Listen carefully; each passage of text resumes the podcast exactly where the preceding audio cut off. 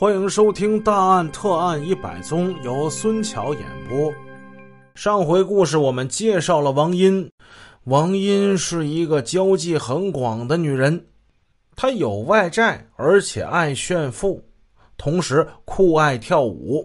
她不但在沈阳市各大舞场跳，还在自己家里举办过舞会。她在舞场上大显身手，很少有能跟她跳的合得来的舞伴儿唯有这黄兴赞堪当此任，于是跳舞成了撮合他们的媒介。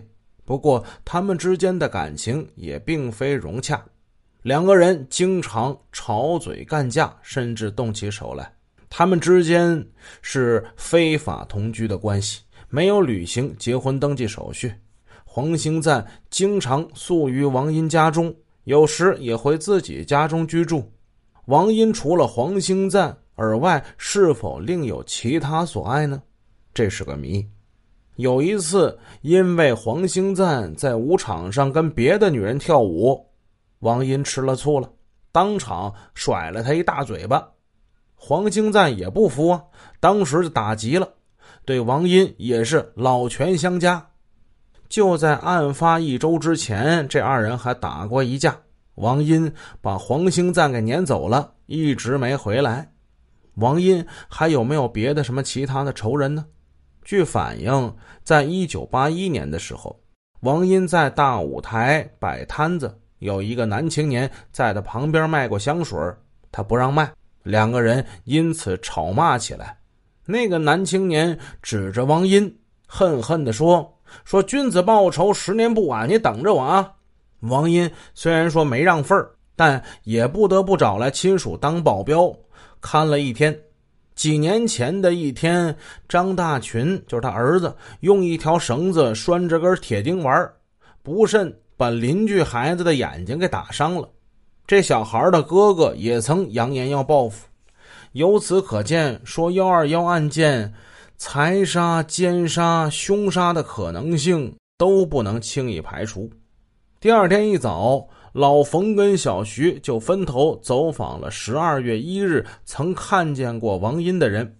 最后，他们列出来一个这样的时间表：清晨，邻居看见王英送女儿张林到沈阳南站，乘十二次快车赴北京；上午十一点，沈河轻工市场有人在街上遇到过王英。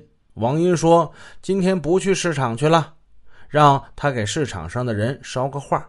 下午两点，王英到沈河区武装部为给儿子看病办理医疗证，并托人为一个干姐妹的女儿办理调转工作事宜。谈话之中，王英显得很伤心，边说他还边哭了。下午三点，王英到那个干姐妹家中，对没办成受托之事表示歉意。谈到送走女儿，他又哭了。下午四点三十分，同住在一个楼的武威到王英家找张林，看见王林在北屋长条沙发上在那哭呢。武威就问他说：“你哭啥呀？”王英就说：“说小林走了，我想他。”武威劝了一会儿之后，他也走了。这就是大家最后的看见王英的这么一个时间表。老冯看到这里就问道：“这个武威还反映了什么情况呢？”小徐回答说：“他说以前去王英家都会给他拿糖，让他吃苹果，可是这次没有，八成是他女儿走了，呃，太伤心的缘故吧。”老冯想了想，又问道：“哎，你怎么没问问这个武威呀？他去的时候，长条沙发前面放没放着那个装童袜的那个纸箱子呀？”哎呀！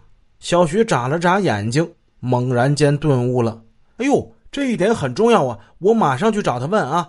说完，小徐就走了。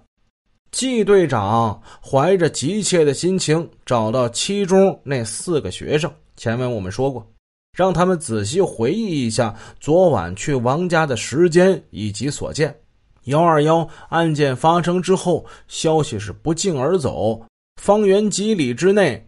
人尽皆知，那四个学生当然也知道这事儿啊。听说同学张大群惨遭恶人杀害，而且就在那天晚上，他们离开王家不久之后，一个个悲愤不已，同时也害怕。现在见到公安局的叔叔们来调查情况，他们怎么能不积极配合呢？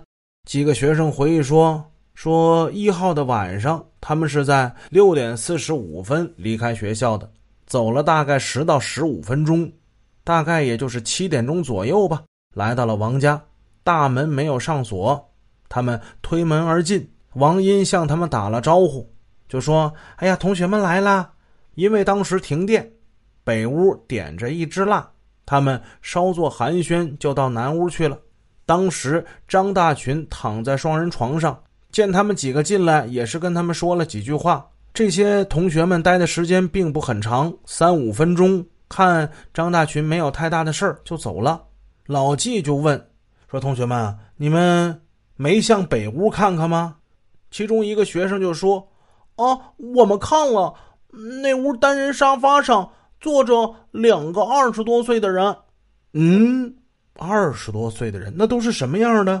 你们认识不认识啊？哦，我们不认识。那个学生摇了摇头，嗯，叔叔，当时点的是蜡烛吗？看不太清楚，嗯，但是个头都不是特别矮，得有一米八以上吧？都谁看见了？我看见了，我也看见了。本集已播讲完毕，感谢各位朋友们的收听。如果喜欢，请帮孙桥点个赞，感谢感谢。